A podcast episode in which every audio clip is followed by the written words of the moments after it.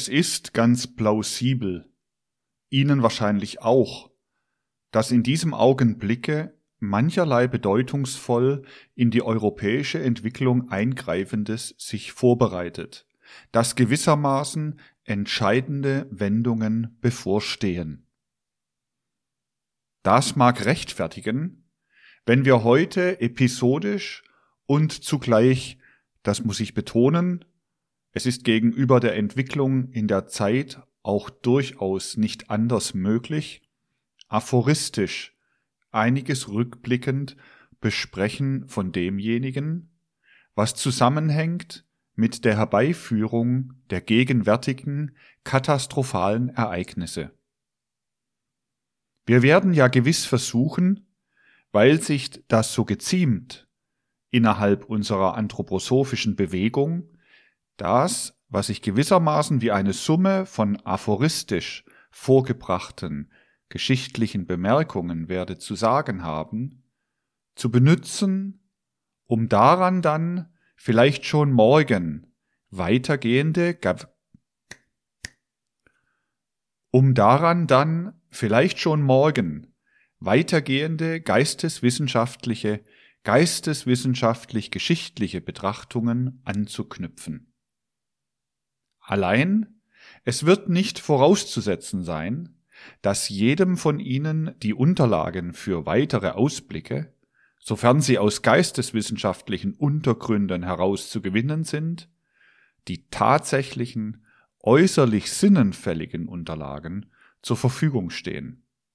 Und daher möchte ich heute ganz anspruchslos einiges von diesen tatsächlichen Unterlagen vor Ihnen hier besprechen.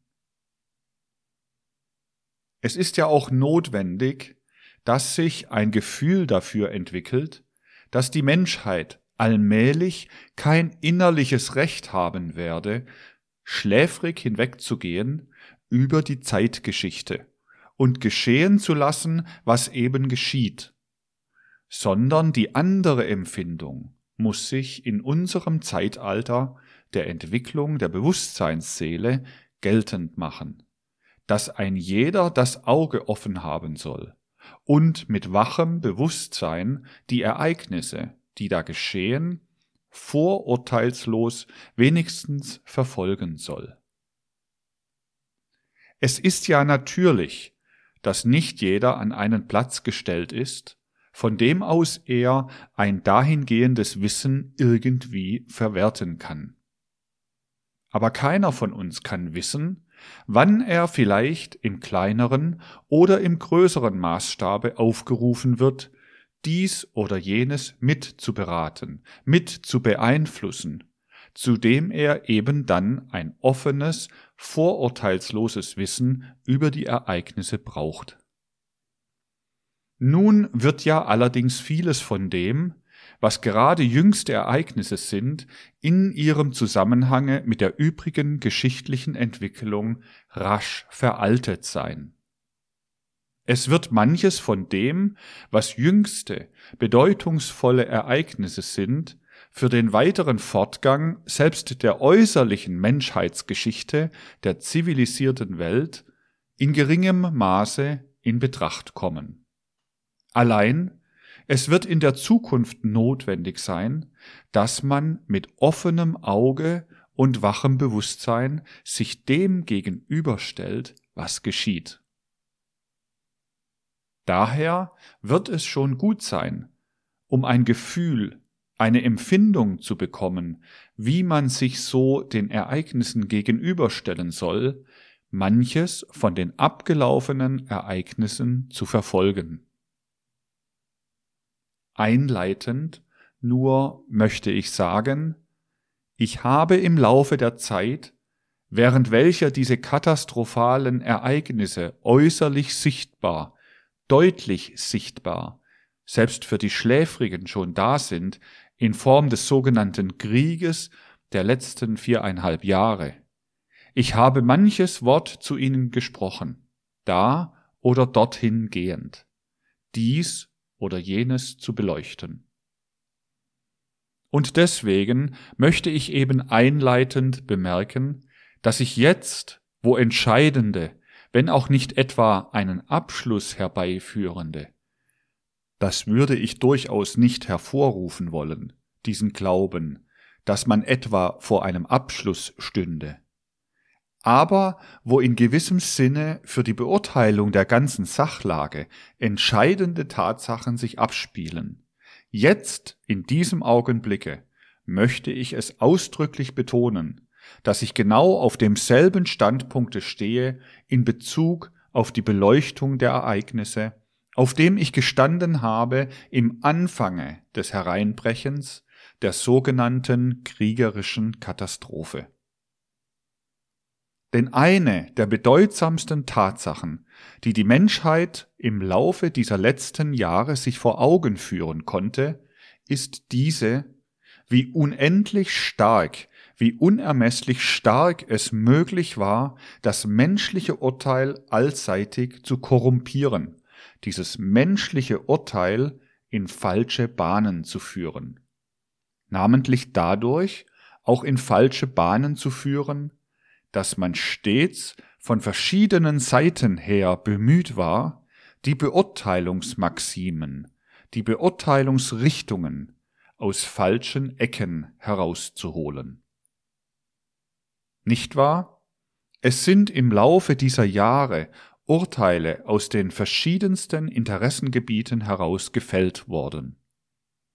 Jede sogenannte Nation hatte schließlich ihr Interessengebiet und urteilte mit mehr oder weniger, meistens mit weniger Wissen über die geschehenen Tatsachen. Und von maßgebenden Stellen wenigstens von fragwürdig maßgebenden Stellen, aber man könnte sagen, wo waren denn andere in den letzten viereinhalb Jahren? Wurde diese falsche Richtung, in welcher diese Urteile sich bewegten, vielfach genährt und vielfach benützt, um das oder jenes zu erreichen. Vor allen Dingen hat ja immer von dem Ausbruche dieses sogenannten Krieges bis zum heutigen Tage von den verschiedensten Standpunkten aus, man könnte sagen, von den verschiedensten Interessen aus, die sogenannte Schuldfrage in diesen Ereignissen eine große Rolle gespielt. In dem, was die Menschen da oder dort geurteilt haben, hat diese sogenannte Schuldfrage eine bedeutende Rolle gespielt. Aber man kann nicht sagen, dass diese sogenannte Schuldfrage eine irgendwie günstige Rolle gespielt hat. Gerade diese Schuldfrage und die Art und Weise, wie diese Schuldfrage das öffentliche Urteil gelenkt hat, hat so ungeheuer korrumpierend auf das intellektuelle und moralische Urteilsvermögen der Menschen gewirkt. Und unendlich viel wird gut zu machen sein und wird nur gut zu machen sein auf geisteswissenschaftlichem Wege, wenn die Korruption, die in Bezug auf intellektuelle und moralische Urteilsverrenkung über die ganze zivilisierte Welt eingetreten ist, wiederum auch nur einigermaßen zurechtgerückt werden soll. Dabei kann man eines nicht unterlassen zu betonen. Unter den mancherlei Urteilen, die gefällt worden sind, sind ja solche, die in dem sogenannten guten Glauben, wenn auch nicht immer mit einem wirklichen Gewissen, mit einem wirklichen der Verantwortung gegenüber dem Worte, sich bewussten Gewissen gefällt worden sind. Es sind solche, die in dem sogenannten guten Glauben gefällt worden sind, auch auf Grundlage desjenigen, was man gerade gewusst hat, so dass auch keine Anklage erhoben werden soll gegenüber der einen oder der anderen Urteilsrichtung. Aber vor allen Dingen wird der Gang der Ereignisse selbst zunächst nicht entkorrumpierend auf das Urteil wirken. Der Gang der Ereignisse wird vielleicht eher die Urteile im ungünstigen Sinne beeinflussen können und gerade einer anthroposophisch orientierten Geistesbewegung würde es angemessen sein, da manches einfach dadurch bei sich selber und bei anderen zu berücksichtigen, dass man das ganze Niveau des Urteils, das ganze Niveau der Beurteilung wirklich herausrückt aus denjenigen Sphären, in denen die Urteile über die ganze Welt bisher gefällt worden sind, und sie in ganz andere Beleuchtung rückt. Da handelt es sich vor allen Dingen darum, dass ja ganz gewiss durch den Gang der Ereignisse begünstigt, eine große Anzahl von Menschen jetzt denen Recht geben wird, welche sagen können, wir haben es ja immer gesagt, von Seiten der europäischen Mittelmächte ist, ohne dass sie irgendwie provoziert waren, ein Krieg in Szene gesetzt worden. Den Mittelmächten muss man die Schuld beimessen. Nun, das Urteil in diese Richtung lenken hat gegenüber den wirklichen Tatsachen auch nicht den allergeringsten Sinn. Und wenn man von der unmittelbaren, ich rede jetzt von einer unmittelbaren Schuldfrage ausgehen wollte, so würde man bei gerechter Beurteilung ganz gewiss nicht dazu kommen können, überhaupt die Frage von dem eben berührten Gesichtspunkte aus zu behandeln. Die Frage, haben die Mittelmächte eine Schuld gehabt am Ausbruch dieses Krieges? Diese Frage hat eigentlich in Wirklichkeit gar keinen ernsthaften Sinn. Und wenn man sich dagegen wendet, so wendet man sich hauptsächlich deshalb dagegen, weil das Bringen des Urteils in diese Richtung doch keinen eigentlichen greifbaren Inhalt und Sinn hat. Am wenigsten hat es einen Sinn gegenüber den Tatsachen, die eben durchaus einmal an die Öffentlichkeit kommen müssen, etwa davon zu sprechen, dass man von Seiten der Mittelmächte aus einen Präventivkrieg führen wollte, dass ein sogenannter Präventivkrieg geführt werden sollte. Diese Anschauung, die also etwa darinnen bestünde, dass man auf Seiten der Mittelmächte gesagt hätte, der Krieg muss ja doch einmal kommen, dann würde er unter ungünstigeren Verhältnissen für uns kommen. Also beginnen wir ihn lieber früher, denn wir sind dann in einem gewissen Vorteil. Diese Anschauung hat gegenüber den Tatsachen auch nicht den allergeringsten Sinn. Davon kann überhaupt gar keine Rede sein, dass man zu einem Urteil über die Sachlage kommt, wenn man das Urteil in diese Richtung lenkt. Es handelt sich wirklich bei einer solchen Sache darum, dass man den Tatsachen ganz vorurteilsfrei ins Auge schaut. Und da muss man, und ich tue es heute aphoristisch, eben natürlich auf Einzelheiten hinweisen, auf solche Einzelheiten, die symptomatisch gravierend sind. Natürlich kann ich nicht bis zu Adam und Eva zurückgehen. Dazu ist man ja immer wenn man eine geschichtliche Darstellung gibt, durch die man etwas zum Ausdruck bringen will, gewissermaßen verführt. Allein, ich kann nicht bis zu Adam und Eva zurückgehen. Ich will zunächst nur weniges sagen und meine Betrachtungen über eine kurze Zeitspanne ausdehnen. Da führt in eine Art Disposition unserer aphoristischen Betrachtungen das hinein, dass ja äußerlich der Ausgangspunkt ich möchte sagen, der Grundstoß zu diesem sogenannten Kriege ausgegangen ist von dem in Österreich fabrizierten, nach Serbien geschickten Ultimatum. Man wird also vielleicht gut tun, an diesen Ausgangspunkt der sogenannten kriegerischen Ereignisse, die betrachtet werden, die geschichtlichen Symptome anzuknüpfen. Nun, gerade dieser Ausgangspunkt führt zurück bis in die 70er Jahre des 19. Jahrhunderts. Man kann dasjenige, was da zwischen dem gewesenen Österreich und Serbien sich abgespielt hat, nicht betrachten, ohne zurückzugehen bis zu der sogenannten Okkupation von Bosnien und der Herzegowina durch Österreich-Ungarn im Jahr 1878. Diese Okkupation von Bosnien und der Herzegowina durch Österreich-Ungarn im Jahr 1878, die bedeutet die Einleitung einer gewissen österreichischen Politik, welche eigentlich in ihrem weiteren Verlaufe dann zu dem, was man das österreichisch-serbische Ultimatum nennen kann, führt. Aus den Wirren die in Europa entstanden waren durch den russisch-türkischen Krieg in den 70er Jahren, war ja der sogenannte Berliner Kongress hervorgegangen. Und dieser Berliner Kongress hat neben anderen Taten vorzugsweise auch unter dem Einflusse der damaligen englischen Politik Österreich das Mandat übertragen, Bosnien und die Herzegowina vorläufig zu okkupieren. Im Grunde genommen hängt vieles, was sich auf dem Balkan abgespielt hat, zusammen mit dieser Okkupation von Bosnien und der Herzegowina durch Österreich-Ungarn. Man muss daher die Frage aufwerfen, wie ist es denn eigentlich gekommen, dass Österreich veranlasst werden konnte, Bosnien und die Herzegowina zu okkupieren?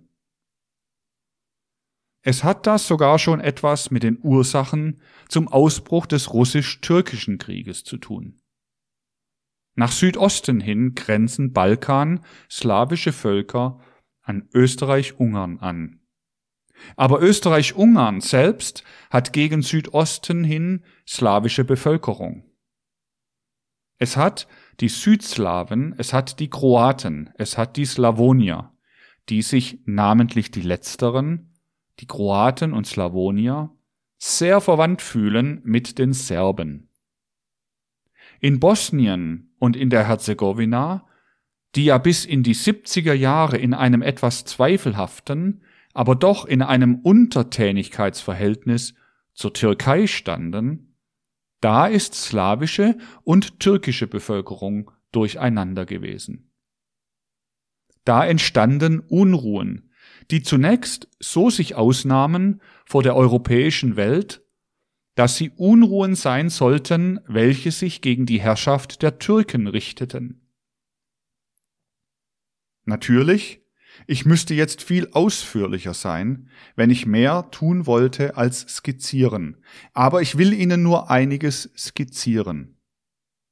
Nun ist schon interessant, sich darüber zu unterrichten, wie denn dazumal eigentlich diese Unruhen, deren letzte Niederwerfung eben in der Okkupation von Bosnien und der Herzegowina durch Österreich bestehen sollte, zustande gekommen sind. Denn gerade die Art, wie diese Unruhen zustande gekommen sind, ist zeitgeschichtlich von außerordentlich großer Bedeutung.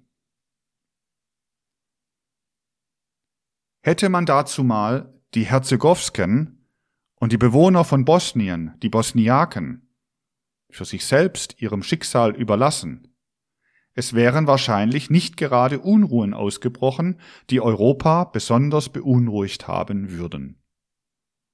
Allein solche Dinge wurden ja unter dem alten Regime, das aber nicht etwa bloß das alte Regime an der Stelle ist, sondern das im Grunde das alte Regime über die ganze zivilisierte Welt war bis jetzt, solche Unruhen wurden unter dem alten Regime oftmals, man kann schon sagen, fabriziert. Gewiss, unter den Bosniaken und den Herzegowsken waren Beunruhigungen ausgebrochen. Sie waren nicht zufrieden mit der türkischen Herrschaft. Aber das hätte, wenn man sie sich selbst überlassen hätte, eigentlich äußerlich Europa nicht in Aufruhr zu versetzen, in Unruhe zu führen gebraucht. Dasjenige, was aber geschehen ist, das geschah ganz gewiss auf Betreiben zahlreicher Versammlungen, die von Generalen und Untergeneralen der verschiedensten, namentlich auch slawischer Nationen in Wien abgehalten worden waren. Denn diejenigen, die hauptsächlich an jenem Aufstande der dem türkisch-russischen Kriege voranging, in jenen fragwürdigen Provinzen teilnahmen, das waren zumeist Leute aus dem benachbarten Österreich und Dalmatien, also Dalmatiner und dalmatinisch-österreichische Montenegriner, die nach Bosnien und der Herzegowina hingeschickt worden sind. Man hat die Dinge von Wien aus so gedreht, dass dalmatinische Bevölkerung, Beunruhigung hervorrufend, hinübergeschickt worden ist in das benachbarte Bosnien und die Herzegowina. Die nötige Munition und das Kriegsmaterial wurden auch durch die zahlreichen Pässe befördert. Die Regierung hat sich dazu mal so benommen, dass sie, um vor Europa gerechtfertigt dazustehen, bei einem Pass Gendarmen aufgestellt hat, um irgendeinen Menschen, der mit ein bisschen Munition durch den Pass nach Bosnien hinüberkutschierte, abzufangen. Zu der gleichen Zeit, zu der man Leute hinübergeschickt hat von Dalmatien und auch von Triest und durch andere Pässe mit Munition und Kriegsmaterial ruhig hat passieren lassen. Dann sind die Unruhen inszeniert worden. Und von Triest aus sind immer die entsprechenden Börsentelegramme nach Europa abgesendet worden über den Verlauf dieser furchtbaren Unruhen. Und als einmal die Journalisten der neuen freien Presse, Sie wissen ja, Journalisten wollen nicht nur große Persönlichkeiten, sondern auch Ereignisse interviewen, hinüberkamen, wurden ihnen die Ereignisse vorgeführt. Da wurden sie hingestellt an einen Platz, wo es möglich war, große aufständische Massen, so viel, als man doch nicht hingeschickt hatte, vorzuführen.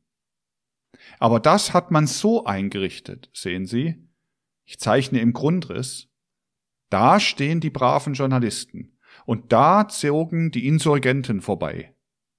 Aber es waren die Einrichtungen so getroffen, wissen Sie, wie beim Theater.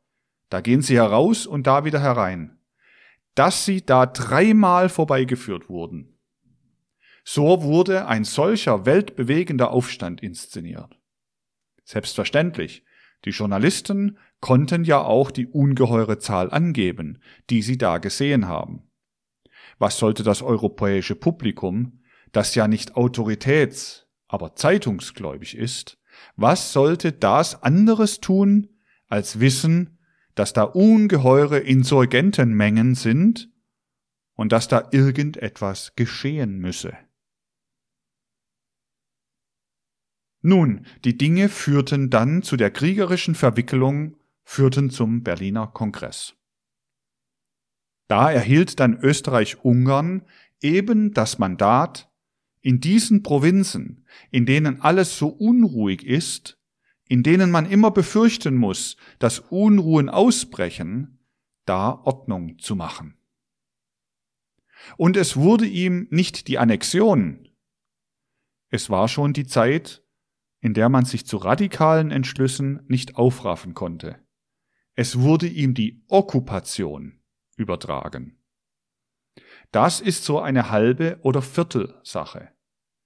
Es war damit etwas eingeleitet, was sich in gewisser Beziehung in Mitteleuropa mit einer gewissen Notwendigkeit ergab aus den vorangehenden Differenzen, die zwischen der mitteleuropäischen Bevölkerung und der norddeutschen Bevölkerung und Österreich, den süddeutschen Staaten 1866 ausgebrochen war.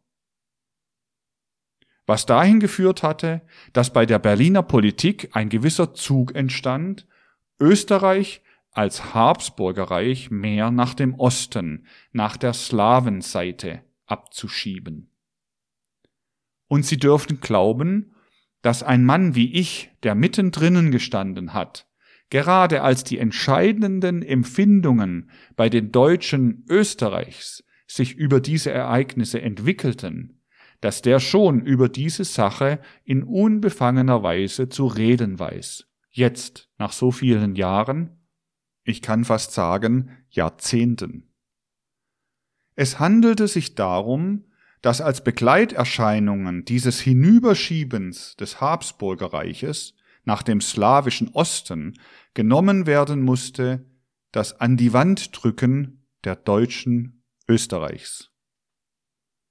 Das lag natürlich im Sinne und Stile der Berliner Politik, wiederum aus dem Grunde, weil es ja nicht zwei Reiche in Mitteleuropa mit entschieden deutscher Färbung geben kann. Daher sollte Österreich eine mehr slawische Färbung bekommen. Dadurch aber waren gewisse Vorbedingungen gegeben, die eigentlich, wenn sie in gesunde Bahnen gelenkt worden wären, doch geeignet gewesen wären, außerordentlich geeignet gewesen wären, aus dieser sogenannten Donaumonarchie ein europäisches Gebilde mit einer großartigen Mission zu machen. Man könnte sich nichts Schöneres denken, als wenn in diese Tendenz die Habsburger Monarchie nach Osten hinüber so langsam abzuschieben, die österreichischen Deutschen ja an die Wand zu drücken, aber die würden sich ihre Aufgabe selber haben stellen können, wenn da durch diesen Rahmen, der dadurch entstanden ist, zur rechten weltgeschichtlichen Stunde eine richtige Mission hineingegossen worden wäre. Das wäre, man kann wirklich schon sagen, nicht bloß für Europa, sondern für die ganze zivilisierte Welt von ungeheuerster Bedeutung gewesen. Denn es hatte gutes Material in diesem Gebiete von Europa. Man darf nämlich Folgendes nicht außer Acht lassen. Die Deutschen Österreichs selber, sie sind so veranlagt, ich habe schon neulich auf einige Charakterzüge hingewiesen, dass ihnen jeder imperialistische Impuls so fern wie möglich liegt. Es ist eigentlich vielleicht nicht einmal zu viel gesagt, wenn man die Meinung hat, dass man abstimmen könnte, nicht bloß über das Wort, sondern über dasjenige, was Imperialismus als Impuls ist. Man würde wahrscheinlich sehr wenige Leute unter der wirklichen deutsch-österreichischen Bevölkerung finden, die eine Ahnung davon haben, dass man sich einer solchen Sache zuwenden könnte. Daher kam es auch, dass sich diese deutsch-österreichische Bevölkerung mit Händen und Füßen gesträubt hat gegen die Okkupation von Bosnien und der Herzegowina, die ja, wenn auch eine Art Talmi, aber doch eine Art Anfall für eine österreichisch-imperialistische Politik war, die eigentlich eine historische Unmöglichkeit war, weil Österreich nicht so geartet ist, dass es eine imperialistische Politik jemals aus seiner eigenen Wesenheit heraus hätte entfalten können. Diese deutsch-österreichische Bevölkerung lebte, wie schon neulich gesagt, korrumpiert durch den Klerikalismus in vieler Beziehung eine Art Pflanzendasein. Aber aus diesem Pflanzendasein heraus besteht die Möglichkeit, dass sich gerade starke Individualitäten entwickeln. Und an Geistigkeit hat sich wahrhaftig in Individualitäten nicht wenig gerade aus diesen deutschen Gebieten Österreichs entwickelt. Auch in der Zeit, in der von Deutschland aus Deutsch-Österreich, weil man eben das Habsburgerreich mitslavisieren wollte, an die Wand gedrückt worden ist.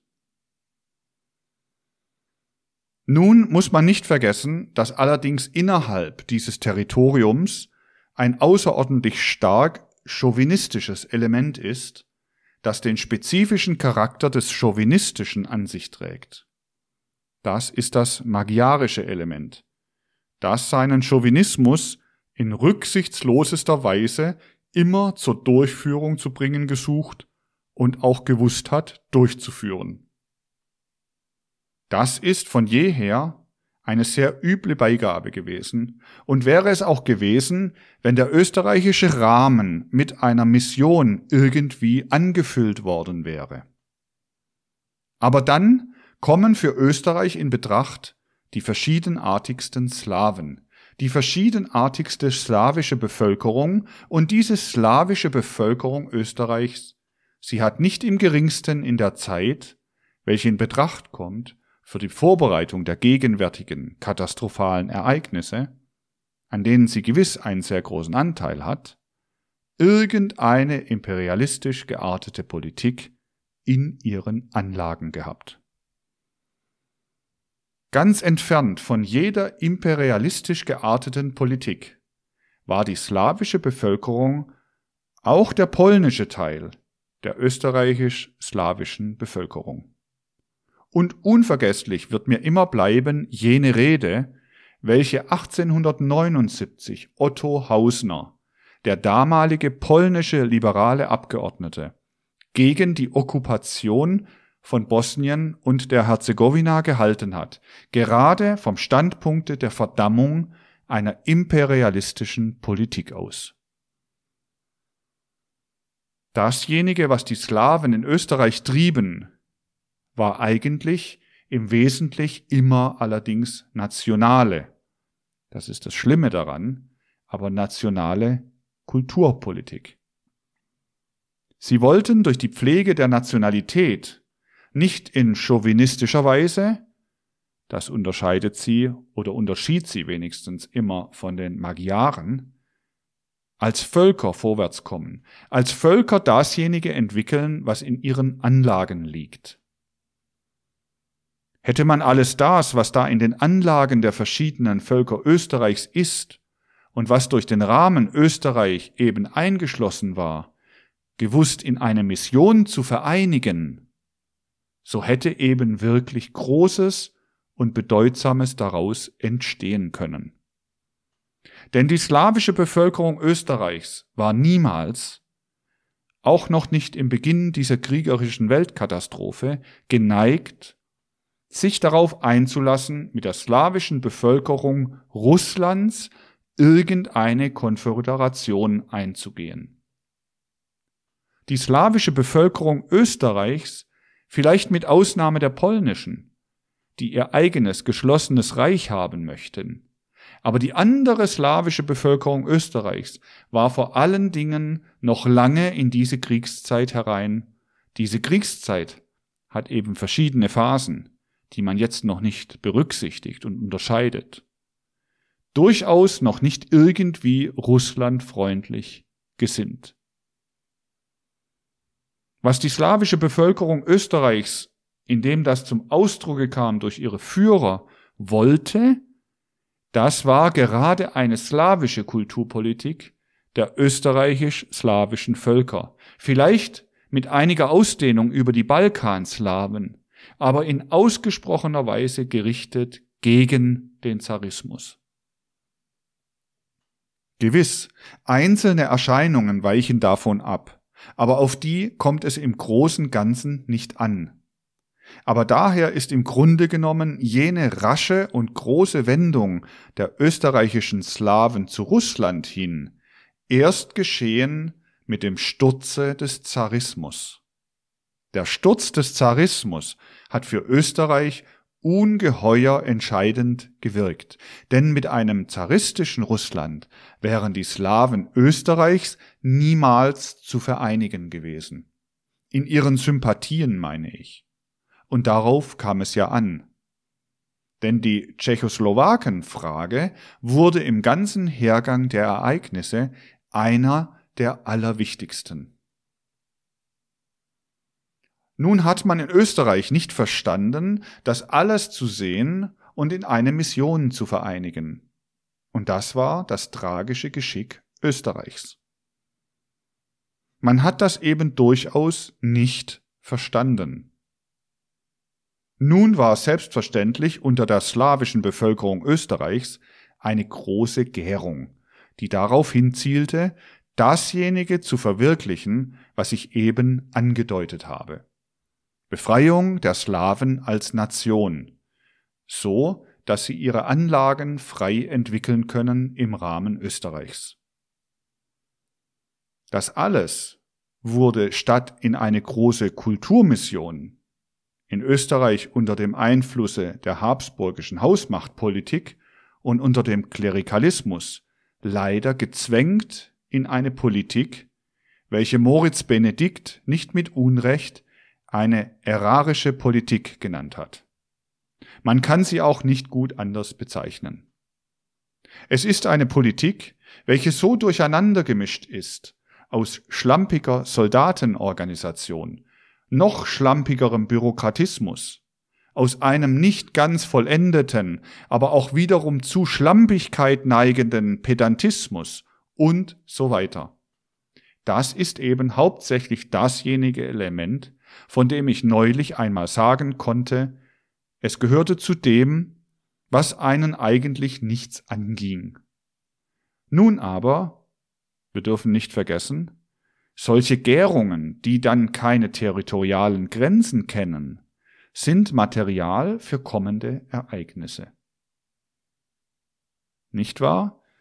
Wenn es irgendwo, sagen wir bei den Tschechen, gärt, wenn man da etwas will, so können irgendwelche Großmächte gewissermaßen wettlaufen um die Sympathien einer solchen Volksgemeinschaft, auch um die realen Sympathien, die dann zu etwas führen. Großmächte, die gar nichts dort zu tun haben, die bemächtigen sich eines solchen Gebietes.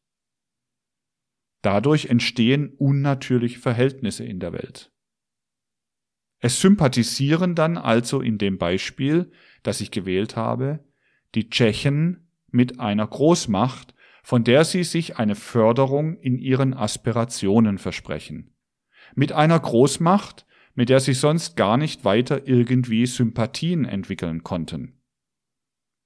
Dadurch, mit diesen Vorbedingungen, die da gegeben werden, sind für diejenigen, die schlau sein konnten, für diejenigen, die die Politik im alten Sinne verstehen, zahlreiche Möglichkeiten gegeben zu Wühlereien, wenn man das oder jenes will. Es bildet sich Zündstoff für Konflikte, den man dann benützen kann. Nun, der langjährige österreichische Ministerpräsident, Graf Taffe, dem übertragen war, eine sogenannte Versöhnungspolitik der verschiedenen Völker Österreichs zu bewirken, hat den Grundcharakter seiner eigenen Politik selber bezeichnet. Fortwursteln.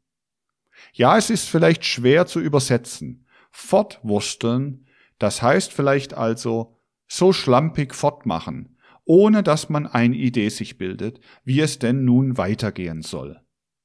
Man macht, macht, macht so, bis der Karren nicht mehr weitergeht. Fortwursteln nannte der Graf Taffe dasjenige, was der Kern seiner eigenen Politik war. Dann kamen andere, die den Grafen Taffe ablösten. Aber sie wurstelten auch fort. Sie betrachteten die Versöhnung immer so, dass sie einmal der einen Nationalität eine Universität bewilligten, ein anderer Mal der anderen Nationalität irgendeinen Landesausschuss oder so etwas bewilligten eine Bank gründeten oder dergleichen. Dadurch brachten sie die Nationalitäten erst recht durcheinander und entfremdeten sie einer wirklichen Mission, die sich hätte finden lassen, die auch verstanden worden wäre, wenn man sie nur wirklich gebracht hätte. Und so eigentlich ging es, bis das unselige Jahr 1914 herankam. Man kann nicht einmal sagen, dass diese Ermordung des Erzherzogs Franz Ferdinand viel mehr war als ein äußerer Anlass zu dem, was dann als sogenanntes Ultimatum von Österreich-Ungarn an Serbien gestellt worden ist. Denn man war schon längst nicht mehr in dem Stadium, in dem sich solche Ereignisse wie diejenigen, die nun hereingebrochen sind, direkt etwa dadurch entschieden, dass diese oder jene Gegensätze da waren. Diese oder jene Gegensätze wurden nur benutzt, um weitaus andere Dinge zu erreichen. Nun will man die Frage beantworten, wollte innerhalb Österreichs irgendjemand den Krieg, der dann gekommen ist? So würde man die Frage in ganz falsche Richtung lenken. Wenn man das eine oder das andere Volk Österreichs anklagen wollte. Oder auch, wenn man gar die österreichische Regierung anklagen wollte. Denn die österreichische Regierung 1914, ein weit über 80 Jahre alter, nicht mehr denkfähiger Kaiser, dem es wirklich nicht darauf ankam, einen Krieg zu führen. Ein bis zum pathologischen unfähiger Außenminister, der Graf Berchtold, der wohl geeignet war, da oder dort hingeschoben zu werden, aber dem man ja nicht zumuten darf, dass er irgendwie den initiativen Gedanken hätte fassen können, irgendeinen Krieg zu entfesseln. Und diejenigen, die ihn als Kreaturen umgaben, gerade im engeren Amte, die waren schon sicher auch wenig dazu geeignet, den Krieg zu entfachen. Also wer innerhalb der österreichischen Regierung oder innerhalb der Hofburg von Wien die Schuld zu diesem Kriege sucht, der lenkt eigentlich die Frage in eine ganz falsche Richtung. Denn solche Unfähigkeit beschließt keine Kriege. Ich sage das nicht aus einer Emotion heraus. Ich sage es auch nicht, um etwas zu beurteilen, sondern als eine Zusammenfassung von Tatsachen. Aber man darf das andere nicht vergessen. Man kann ja noch nach anderen Richtungen die Blicke lenken. Man muss sich klar darüber sein, dass ja im Hintergrunde von allem, was in den letzten Jahren geschehen ist, eine Kriegsmöglichkeit lag. Eine Kriegsmöglichkeit, welche nach den verschiedensten Richtungen sich ausleben konnte. Und diese Kriegsmöglichkeit liegt, ich möchte sagen, in einer historischen Entwicklung selbst. Ich habe hier oft davon gesprochen. Sie liegt einfach darin, dass von der englisch sprechenden Bevölkerung der Welt aus gewissen Voraussetzungen heraus die Weltherrschaft angestrebt wird. Dies ist eine Tatsache, die man als Tatsache hinnehmen muss. Aber nicht wahr, einer solchen Tatsache gegenüber verhalten sich nicht alle Menschen, die nicht dazugehören zur Anstrebung dieser Weltherrschaft, ganz passiv, sondern sie haben allerlei Aspirationen, und dadurch kann so mancherlei geschehen. So dass einfach durch das Vorhandensein des englischen Imperialismus, der sich ja insbesondere im 20. Jahrhundert immer sichtbarer und sichtbarer herausgebildet hat, natürlich lauter Kriegsmöglichkeiten entstanden sind. Diese Kriegsmöglichkeiten waren für diejenigen Menschen, die Kriege brauchten, selbstverständlich immer etwas, was benutzt werden konnte. Nun lagen die Dinge für Österreich so, dass allerdings in Wien und Österreich Finanzkreise waren, die eigentlich schon durch mehrere Jahre es gern gesehen hätten, wenn sie ihrer Wirtschaft durch einen Krieg hätten aufhelfen können, die interessiert waren an der Herbeiführung eines Krieges. Und man kann sagen, es ist den Entente-Regierungen selbstverständlich ungeheuer leicht zu beweisen, dass sie den Krieg nicht verursacht haben. Nichts leichter als das. Aber es will nicht viel besagen, denn darum handelt es sich nicht. Die eigentlichen Kriegsveranlasser, gerade in dieser Zeit, waren eben auf keinem Boden die Regierenden, sondern solche Mächte, die dahinter standen. Ich habe von bedeutsamen Mächten, die nun ganz dahinter standen, vor einem Jahr hier hinlänglich gesprochen.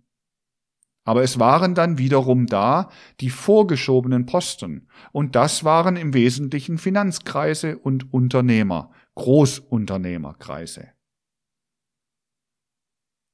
Nun konnten diese Großunternehmerkreise alle möglichen Differenzen und Disharmonien, die bestanden, benutzen, um gewissermaßen die Weltgeschichte in ihrer Richtung zu lenken. Solche Konsortien gab es selbstverständlich auch in Wien, die waren dort die eigentlichen treibenden Mächte. Ich würde gar nicht einmal untersuchen mögen, welchen Ursprungs solche Konsortien sind. Solche Konsortien brauchen durchaus nicht einmal aus dem eigenen Land zu sein, sie können woanders her sein. Aber territorial waren jedenfalls solche Konsortien da. Das waren in einer gewissen Beziehung schon die schiebenden Mächte. Und da immer dasjenige, was in der slawischen Bevölkerung sowohl Österreichs wie des weiteren Ostens gärte, benützt werden konnte, und benützt werden konnte die ganze nicht vorhandene Mission Österreichs, so war es natürlich möglich, solche vorhandene Tendenzen auszunützen, wenn man etwas beitragen wollte zur Herbeiführung irgendeines Krieges. Es waren ganz gewiss unter denjenigen treibenden Mächten, welche es möglich gemacht haben, dass diese Kriegskatastrophe den Ausdruck gefunden hat, den sie gefunden hat, die Differenzierungen und Aspirationen der slawischen Völker Österreichs und des Ostens sehr, sehr stark daran beteiligt, aber im Grunde genommen auch nur als gebrauchte Objekte, als dasjenige, was man benützte. Wenn man die nächsten Stoßenden ins Auge fassen will, so sind es eigentlich im Grunde genommen Finanzmächte, Kapitalmächte, weniger im gewöhnlichen Sinne als Großkapitalmächte, Gründerkapitalmächte und dergleichen.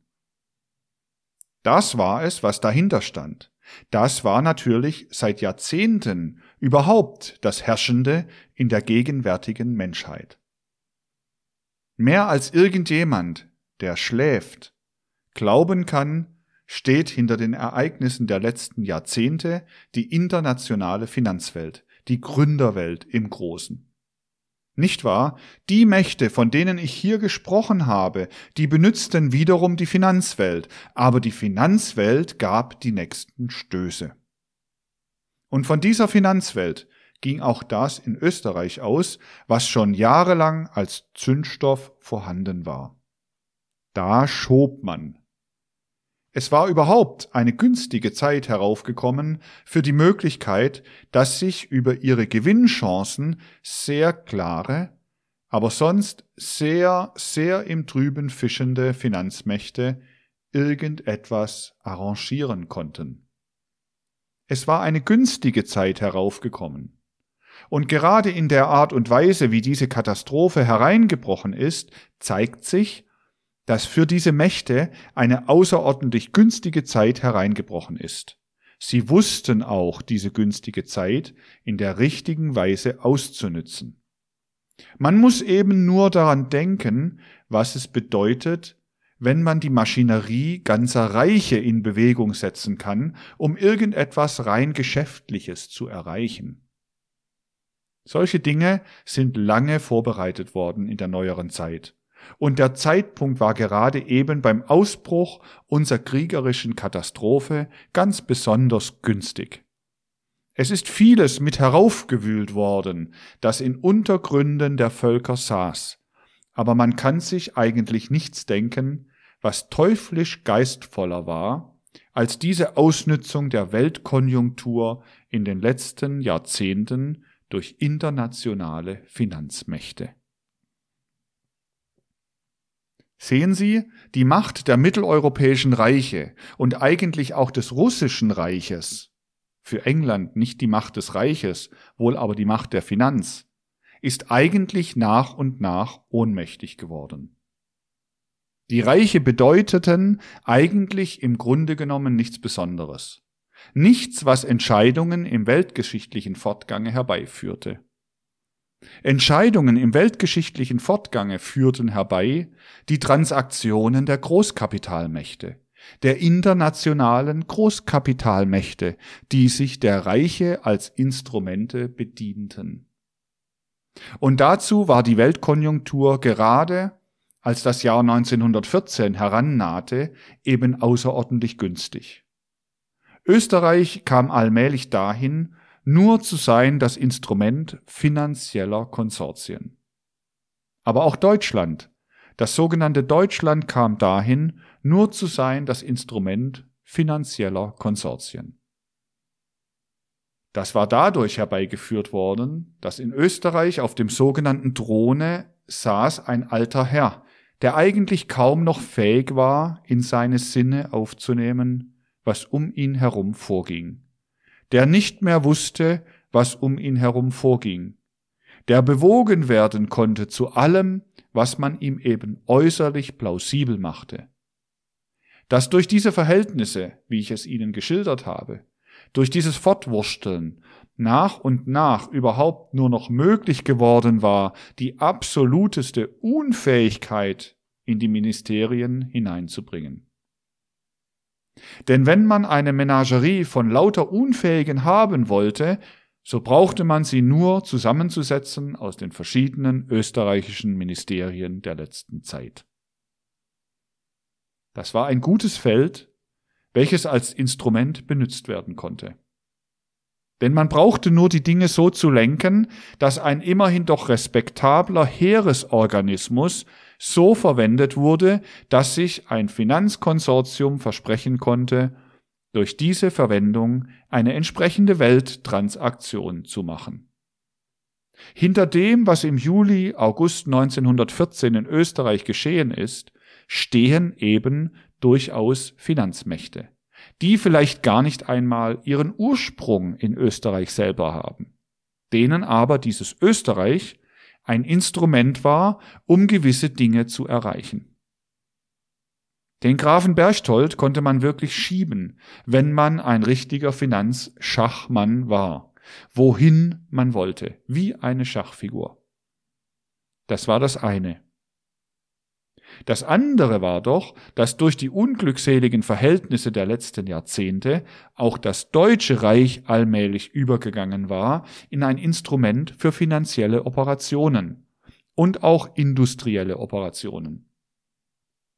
Das Fehlerhafteste, was man beim Aufwerfen von Schuld oder anderen Fragen bei dieser Gelegenheit begehen kann, das ist, wenn man sich dem Glauben hingibt, dass eine deutsche Regierung eine mächtige Regierung war, irgendetwas von sich aus wollte. Sie wollte wirklich nichts Besonderes. Denn die meisten in Deutschland, im sogenannten Deutschland Regierenden, die konnte man zu den anderen, die ich eben genannt habe, dazu sperren. Und sie würden sich nicht so sehr unterscheiden von ihnen, namentlich in Bezug auf ihre politischen Qualitäten. Dazu kam ein anderer Umstand. Dazu kam der Umstand, dass gerade innerhalb des Deutschen Reiches eine große Bedeutung für die Einschläferung des allgemeinen Bewusstseins die Tatsache hatte, dass ein sehr unbedeutender, eigentlich seiner ganzen intellektuellen Qualität nach höchst unbedeutender Herrscher inszeniert wurde in einer Art, man darf das Wort, das ja heute vielfach gebraucht worden ist, wieder gebrauchen, Theaterpolitik.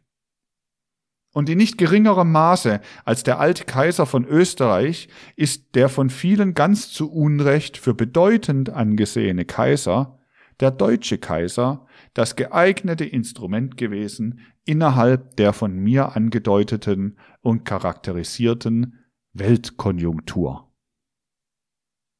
Der größte Irrtum, dem sich die zivilisierte Menschheit hingegeben hat, ist der, dass auf dem deutschen Kaiserthron man kann staatsrechtlich nicht von einem deutschen Kaiserthron sprechen, nun aber Sie wissen, was ich meine, irgendein bedeutender, in Frage kommender Mensch gesessen hätte. Das ist ja eben durchaus nicht der Fall gewesen. Sodass auch da die hier allerdings mehr dahinterstehende industrielle Welt, aber in Verbindung mit der Finanzwelt die eigentlichen Schieber lieferte. Als drittes kommt natürlich in Betracht, dass nicht minder unbedeutend der Herrscher Russlands war, der in ebensolcher Weise ein Instrument war und nun für alle möglichen, nicht nur Finanz, und industriellen Mächte, sondern für manche anderen dunklen Mächte auch noch gebraucht werden konnte. Zu all dem kommt eben hinzu, dass hinter all diesem, was sich in der Weltkonjunktur ausspricht, die Expansion des Imperialismus der englisch sprechenden Reiche stand. Das darf nicht übersehen werden, denn in all diese Gegensätze, die ich jetzt aufgezählt habe, spielen hinein die anderen Gegensätze, wie zum Beispiel jene europäische Sackgasse, die man als elsass-lothringische Frage bezeichnen kann und dergleichen. Das spielt so hinein in einer gewissen Weise. Aber dasjenige, was von allen Ecken heraus zu Kriegsursachen hat führen können, wenn man sie eben wollte, das ist die Umwandlung der so liberal in der Mitte des 19. Jahrhunderts so liberal gewordenen englischen Politik in den englischen Imperialismus des 20. Jahrhunderts. Nun erzeugte natürlich das alles alle möglichen, ich möchte sagen, Pulverfässer, in die man nur den Zündfunken hineinzutun brauchte. Es erzeugte auch jene eigentümlichen Ideen, mit denen die finanziellen Schachfigurenschieber so hauptsächlich rechnen. Sehen Sie, man darf eben nicht außer Acht lassen, als gewissen Finanzleuten in Österreich die Idee immer mehr und mehr kam, ein Krieg wäre für uns gut, da dachten sie vor allen Dingen daran, wir können erreichen, was wir erreichen wollen an geschäftlichen Transaktionen und ihren Folgen und dem, was dann weiter daraus folgen wird, wenn wir einen Balkankrieg führen. Es gab, indem der Balkankrieg in Aussicht genommen worden ist, natürlich zwei bedeutsame Eventualitäten. Die eine Eventualität war diese. Wie konnte ein solcher Finanzmann in Wien, dem der Krieg zum Beispiel ganz angenehm war, wie mochte der spekulieren? Er sagte sich, ist es wahrscheinlich, dass wir, wenn wir Österreich benutzen als unser Instrument, von Russland angegriffen werden? Ist das wahrscheinlich? Es ist ebenso wahrscheinlich, wie es unwahrscheinlich ist. Es muss nicht sein. Man riskiert etwas, aber es ist nicht unsinnig, dieses Risiko einzugehen. Denn es ist nicht unter allen Umständen unmöglich, dass wir von Russland sogar in Ruhe gelassen werden, wenn wir zum Beispiel in Serbien einfallen. Das war die eine Sache, die man sich überlegen musste. Da sagte sich der Betreffende, ganz sicher ist es nicht, dass das zaristische Russland uns angreifen wird, denn die Sache liegt so, dass eine gewisse Solidarität dynastischer Interessen besteht. Und wenn nicht irgendwelche Mächte in Russland eingreifen, die man vielleicht schon weniger in Rechnung ziehen kann, so ist es nicht ganz unwahrscheinlich, dass der Zar aus dynastischer Solidarität mit dem Kaiser von Österreich, mit der österreichischen Dynastie zwar mobilisiert, riesig auftritt, aber nur, damit er sagen kann, er sei der Schützer der Slawen. Losschlagen wird er doch nicht. Er wird es vielleicht allerdings darauf ankommen lassen, dass er durch seine Mobilisation verhindert, dass die Österreicher gar zu weit gehen. Aber Sie wissen ja auch, es ist 1914 viel die Rede gewesen von einem Privatbrief, den der österreichische Kaiser geschrieben oder der durch den österreichischen Kaiser, wie sagt man, zu dem der österreichische Kaiser geschrieben wurde. Kann man auch nicht sagen. Aber Sie werden vielleicht aus dem verstehen, was ich meine. Nicht wahr? Es ist viel die Rede gewesen von einem solchen Privatbriefe, der da geschrieben wurde an den russischen Zaren. Der liegt in der Linie von solchen Betrachtungen. Nun, das war freilich die Erwägung eines solchen Finanzmannes.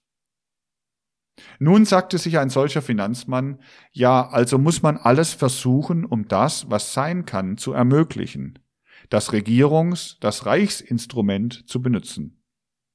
Aber nun, nicht wahr, große Fähigkeiten hatte ja der Graf Berchtold sicher nicht gehabt, aber sicher eine heillose Angst.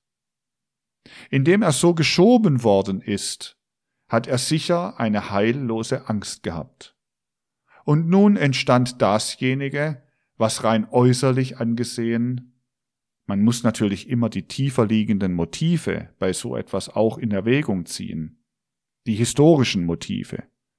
Aber man muss sich schon einmal äußerlich über diese Dinge Klarheit verschaffen. Verhängnisvoll wurde. Das geschah. Nicht wahr? Da muss ich auf die andere üble Sache hinweisen, die sich auch solch ein Finanzmann überlegen musste. Der musste sagen, ja, was wird aber nun mit diesem Deutschen Reich, mit dem wir verbündet sind? Riskieren, dass dieses Deutsche Reich den Bündnisfall verwirklicht, wird ja eigentlich für Österreich verhängnisvoll. Denn wenn das Deutsche Reich den Bündnisfall zu verwirklichen strebt, so ist ja ein Weltkrieg da. Dann wird man erdrückt, dann riskiert man zu viel. Es lag ja ganz gewiss den Finanzkreisen viel näher, die Sache nicht in irgendeine Konfundierung mit dem Deutschen Reich zu bringen.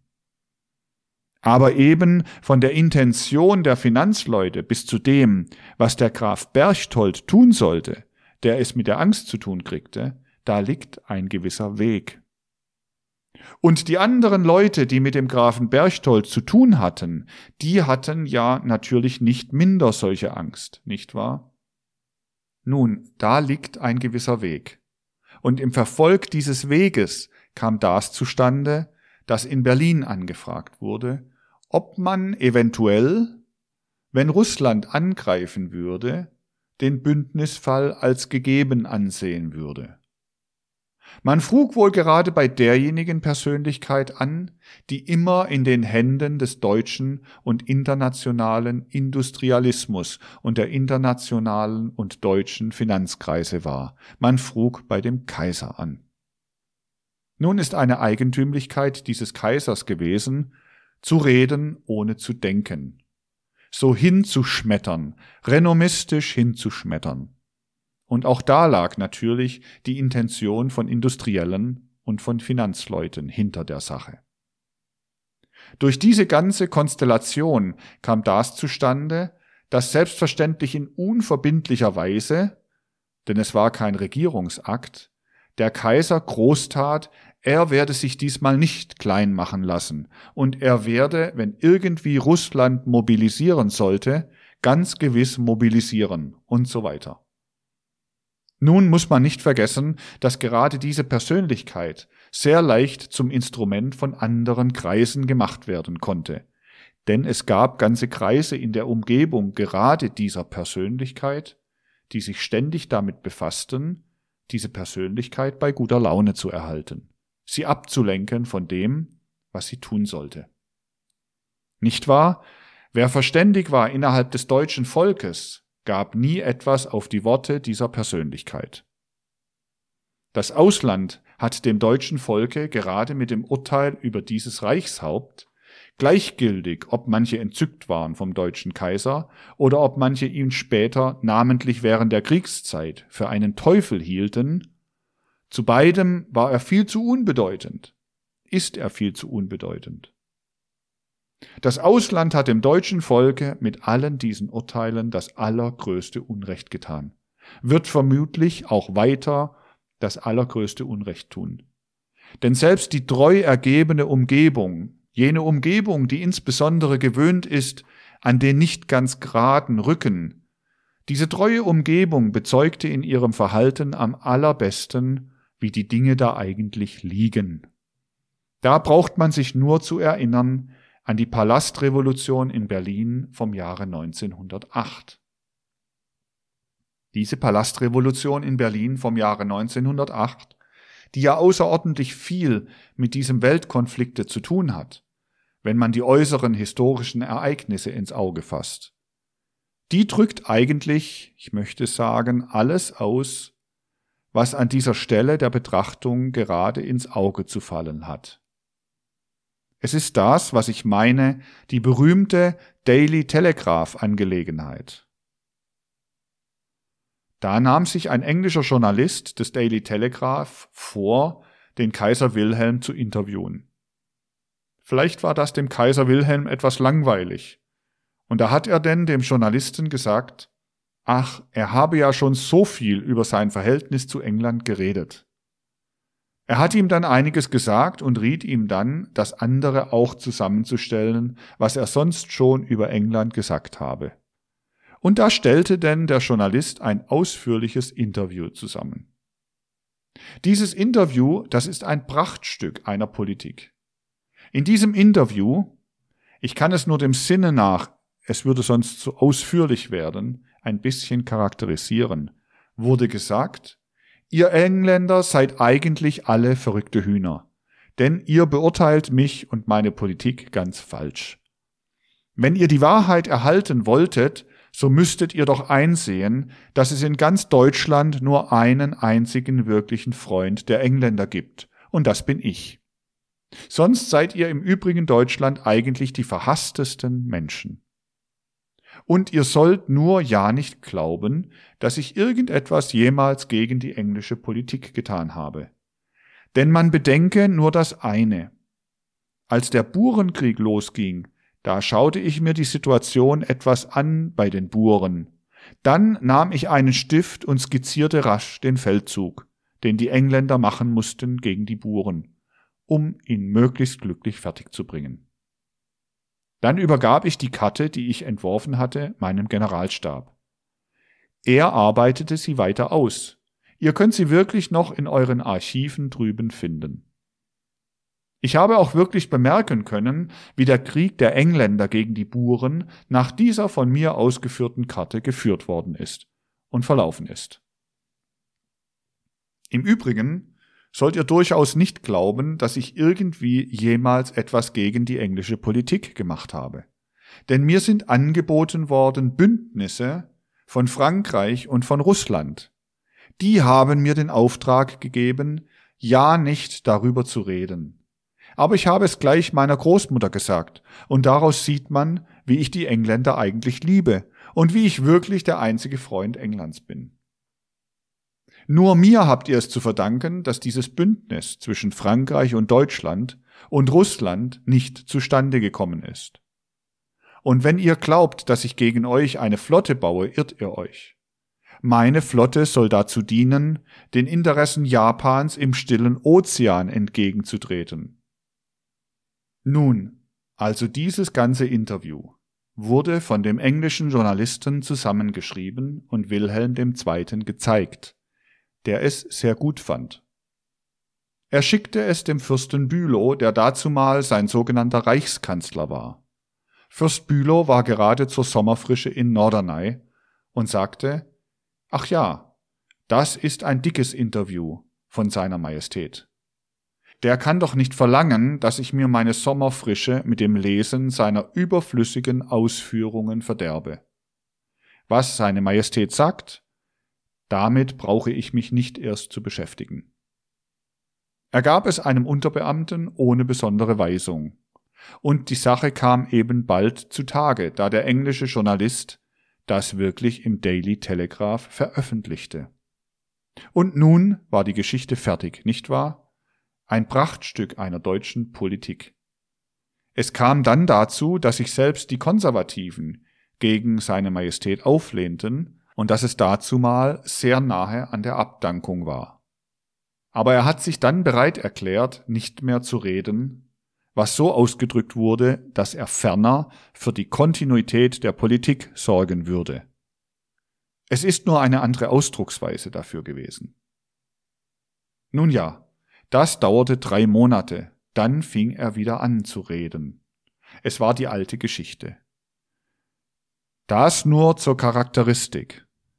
Aber nun darf man nicht vergessen, durch all diese Dinge war eine Situation herbeigeführt worden, die man im Wesentlichen so charakterisieren kann, dass durch mitteleuropäische Finanzkonsortien, die die Geschichte sehr gut kennenlernten, Machinationen gemacht worden waren, zu denen als Instrumente Österreich und Deutschland benutzt werden sollten.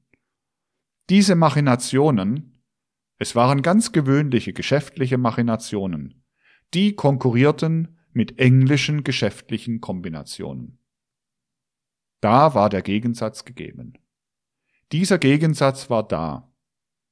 Es ist ganz selbstverständlich, in England konnte niemand begreifen, dass mitteleuropäische Finanzkonsortien Transaktionen machen wollen, Unternehmungen machen wollen, die doch nur England gebühren. Nicht wahr? Das ist ganz selbstverständlich. Das kann dort niemand begreifen. Das versteht man auch selbst, dass es niemand begreifen kann.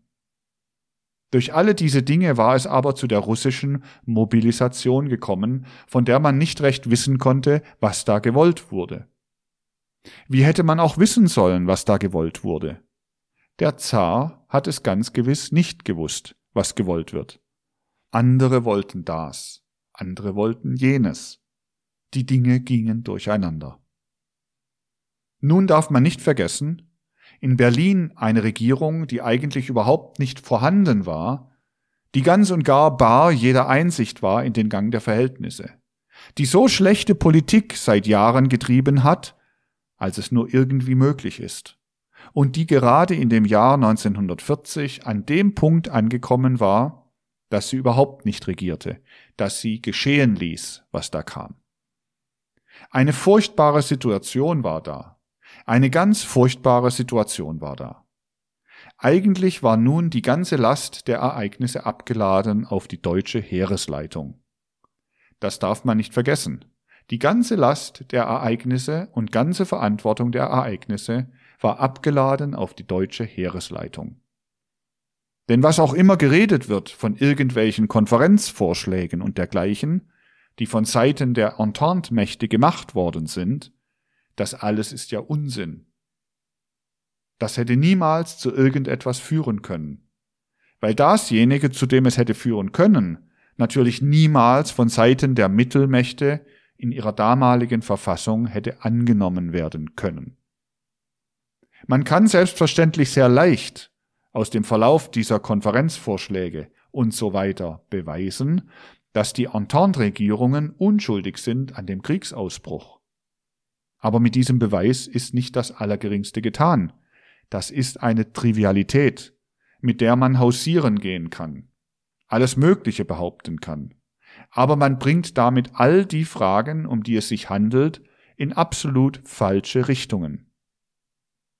Man muss ganz genau von Stunde zu Stunde kennen, was in den letzten Tagen des Juli 1914 und vielleicht noch in den ersten Tagen des August in Berlin geschah. Und es wird schon einmal Gelegenheit kommen, vor der Welt zu sprechen über dasjenige, was von Stunde zu Stunde in Berlin geschah. Und man wird sehen, dass dasjenige, was da geschehen ist, unter gar keinem anderen Impuls geschehen ist, als unter dem, was soll getan werden in dieser furchtbaren Situation, die heraufgekommen ist? Wäre eine Regierung da gewesen, die die Dinge überschaut hätte, so wären selbstverständlich die Verhältnisse ganz anders gekommen. Wäre ein Monarch da gewesen, der das Geringste getan hätte, der auch nur im allergeringsten teilgenommen hätte an dem Entschlusse, der sich nicht ganz ferngehalten hätte von jeglicher Initiative, obwohl er dabei war, so wären natürlich alle Dinge anders gekommen. Aber alles schaltete sich von selber aus, was nicht Heeresleitung war, die natürlich die einzige Verpflichtung haben konnte, eben ihre Pflicht zu tun. So dass dasjenige, was gemacht worden ist, wenn normale Verhältnisse da gewesen wären, niemals hätte so aussehen können wie irgendeine Kriegserklärung. Es ist in der letzten Zeit vielfach die Sache so ausgesprochen worden, aber es gibt sehr wenige Menschen, eigentlich wirklich furchtbar wenige Menschen, die die Verhältnisse genau kennen, dass man in Berlin in den Krieg mehr hineingerutscht ist, als dass man ihn gewollt hat. Man ist auch wirklich mehr hineingerutscht. Man darf auch nicht vergessen, dass es in einer gewissen Beziehung ganz selbstverständlich war, dass die Heeresleitung in dem Augenblicke, wo die ganze Verantwortung auf ihr lastete, sich sagte, jede Stunde verloren bedeutet ungeheures verloren. Man muss in Betracht ziehen, dass das deutsche Heer in dieser Zeit, in der man den Mittelmächten zumutete, einen Präventivkrieg habe führen zu wollen, was doch wirklich ein bloßer Unsinn ist, noch keineswegs in einer Verfassung war, dass ein Sachverständiger großes Zutrauen haben konnte, dass es durchkommen werde bei dem, was doch hereinbrechen musste. Denn man wusste, in dem Augenblicke, wo der Bündnisfall geltend gemacht wird, geht alles Übrige automatisch. Es ist ja auch gegangen, und es war ganz selbstverständlich, dass es automatisch ging. Aber man darf nicht vergessen, dass gerade derjenige, der die Verhältnisse genau kannte, keine Stunde zu verlieren gedachte, zu verlieren denken durfte, aus dem einfachen Grunde, weil man ganz und gar nicht glauben konnte, dass dieses Heer nach dem, was in den verschiedenen vorangegangenen Jahren geschehen war, irgendwie gewachsen sein könnte der furchtbarsten Weltkoalition, die man heraufbeschwor. Selbstverständlich, wenn man sich zum Krieg entschloss. Man darf nicht vergessen, bereits Ende September hatte dieses Heer keine Munition mehr. Zwei Tage vor der Kriegserklärung an Russland war noch beim Kriegsministerium vom Auswärtigen Amt eine dringende Anforderung eingelaufen, die Munitionsbestellungen geringer zu machen. Das sind ja alles schließlich nicht Dinge, die man tut, wenn man sich einen Präventivkrieg vornimmt, nicht wahr? Und solche Dinge könnte man zu Hunderten und Tausenden aufzählen, wenn man nicht ohne dies wüsste, dass niemand dachte an einen Präventivkrieg. Aber es kommt in Betracht, indem man es so für selbstverständlich fand in dieser furchtbaren Situation des mobilisierten russischen Reiches mit dem verbündeten Frankreich, dass dieses deutsche Heer ja ein zweifelhaftes Instrument war. Denn man darf nicht vergessen, durch viele Jahre ist unter der Ägide des Generals von Schlieffen die Schulung dieses Heeres in der unglaublichsten Weise getrieben worden. Die Sache wurde erst als Unfug verbessert, als Moltke Generalstabschef geworden ist. Denn dieses Heer wurde so gedrillt, dass der Kaiser stets auf den großen Manövern unter dem General Schlieffen Abteilungen führte, ohne einen Schimmer von irgendetwas in der Kriegführung oder dergleichen zu haben. Die ganzen Anordnungen wurden so getroffen, dass selbstverständlich Majestät siegte. Also, man soll sich nur vorstellen, wie man ein Heer schulen konnte, wenn man jene Theaterkus machen musste, dass jeder, der auf der Abteilung war, auf der nicht Majestät war, notwendigerweise die Sache so anordnen musste, dass er eine Niederlage kriegte, damit Majestät siegen konnte. Solche Dinge lassen sich in kurzer Zeit nicht verbessern, sondern das bedarf dann erst wiederum langer Arbeit. Das aber erzeugt selbstverständlich die Stimmung, dass man zugreifen muss, wenn man darauf angewiesen ist, ja etwas zu tun, wo die berufenen Instanzen gar nichts tun. So, dass dasjenige, was in Berlin im Juli 1914 geschah, auch in den ersten Augusttagen des Jahres 1914 geschah, nicht im entferntesten dasjenige ist, was man etwa, wie Harden meint, als Schuldfall eines Präventivkriegs ansehen kann, sondern es ist im eminentesten Sinne das, was man nennen muss, es geschieht etwas durch Menschen, die unter ungeheuer schwierigen Verhältnissen in unmögliche Situationen hineingedrängt worden sind. Man mag verurteilen, wie man will. Da in der Kriegsführung der Erfolg entscheidet, wenn man siegt, so entscheidet selbstverständlich auch der Misserfolg, wenn man geschlagen wird. Wenn man mit irgendeiner militärischen Sache nicht dasjenige erreicht, was man sich verspricht.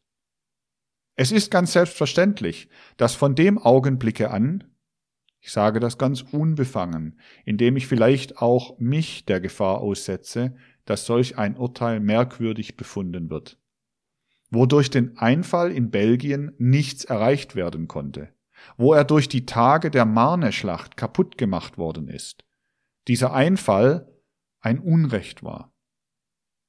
Das mag jemand von irgendeinem philiströsen Standpunkte aus so oder so finden, aber das ist niemals anders beurteilt worden. Und wenn jetzt von Seiten Amerikas und der Entente nun, Friede wird es nicht sein, aber so etwas. Man müsste einen neuen Namen finden für die Dinge. Geschlossen wird. So wird man sehen, dass es sich auch nicht um andere Gesichtspunkte handelt, als um die Gesichtspunkte, um die es sich im Verlaufe der Menschheitsentwicklung immer gehandelt hat, wenn solche Dinge in Betracht kamen, wo Machtfragen und dergleichen entschieden. Das andere korrumpiert gerade das Urteil in fürchterlichster Weise. Aber man muss eben nicht vergessen, dass historisch nachzuweisen ist, was ich hier öfter betont habe. Und das wird einmal historisch nachgewiesen werden müssen. Und es kann historisch nachgewiesen werden. Und ich darf mich vielleicht nicht davor scheuen zu sagen, dass unter den vielen Dingen, um die ich mich bemüht habe in den letzten Jahren, dieses mit darunter war, dass vor der Welt eine schlichte Darstellung desjenigen, was am 28., 29., 30., 31. Juli und 1. August in Berlin geschehen ist, ohne Urteil, eine schlichte Darstellung der wirklichen Ereignisse gegeben werde. Ich habe es nicht erreicht, aber es wäre viel erreicht worden, wenn diese schlichte Darstellung wirklich gegeben worden wäre. Man kann mit solchen Beweismitteln, wie ich sie hier schon gezeigt habe, bis zur fast unanfechtbaren Gewissheit. Aber mit dieser schlichten Darstellung würde man bis zur vollen Gewissheit zeigen können, bis zur absolutester Gewissheit, dass wenn die englische Regierung ernsthaft gewollt hätte, der Einfall in Belgien vermieden worden wäre. Bitte, nicht in irgendeiner anderen Form, als wie ich das sage. Ich habe mich immer gehütet, dies in anderer Weise auszusprechen. Ich sage nicht, dass die englische Regierung in Bezug auf diese Frage etwas anderes getan hat. Und ich sage vor allen Dingen nicht damit irgendetwas über das Verhältnis von Deutschland zum Einfall in Belgien. Aber das ist es, was strikte vor der Welt bewiesen werden kann, dass wenn die englische Regierung gewollt hätte, wenn vor allen Dingen der ja nicht gerade dem Grafen Berchtold gleiche, aber auch schon recht sehr törichte Sir Grey Lord Grey gewollt hätte, der Einfall in Belgien unterblieben wäre. Das ist etwas, was schlankweg durch eine schlichte Darstellung der Ereignisse bewiesen werden kann. Es stumpft dies natürlich nicht ab, was man sich als Ansicht über diesen Einfall in Belgien bilden kann. Aber es richtet vielleicht doch die Frage nach der anderen Richtung hin. Warum wurde es nicht verhindert? da es hätte verhindert werden können. Denn gerade nach diesem Augenblicke, da es in Berlin klar wurde, dass von England aus der Einfall in Belgien nicht verhindert wird, von da ab beginnen alle Ereignisse eigentlich einen irrationalen Charakter anzunehmen. Von da ab kann man gar nicht mehr mit irgendeiner Ratio die Erscheinungen verfolgen. Das sind einige Aphorismen. Die Zeit ist spät geworden. Wir werden morgen weiterreden.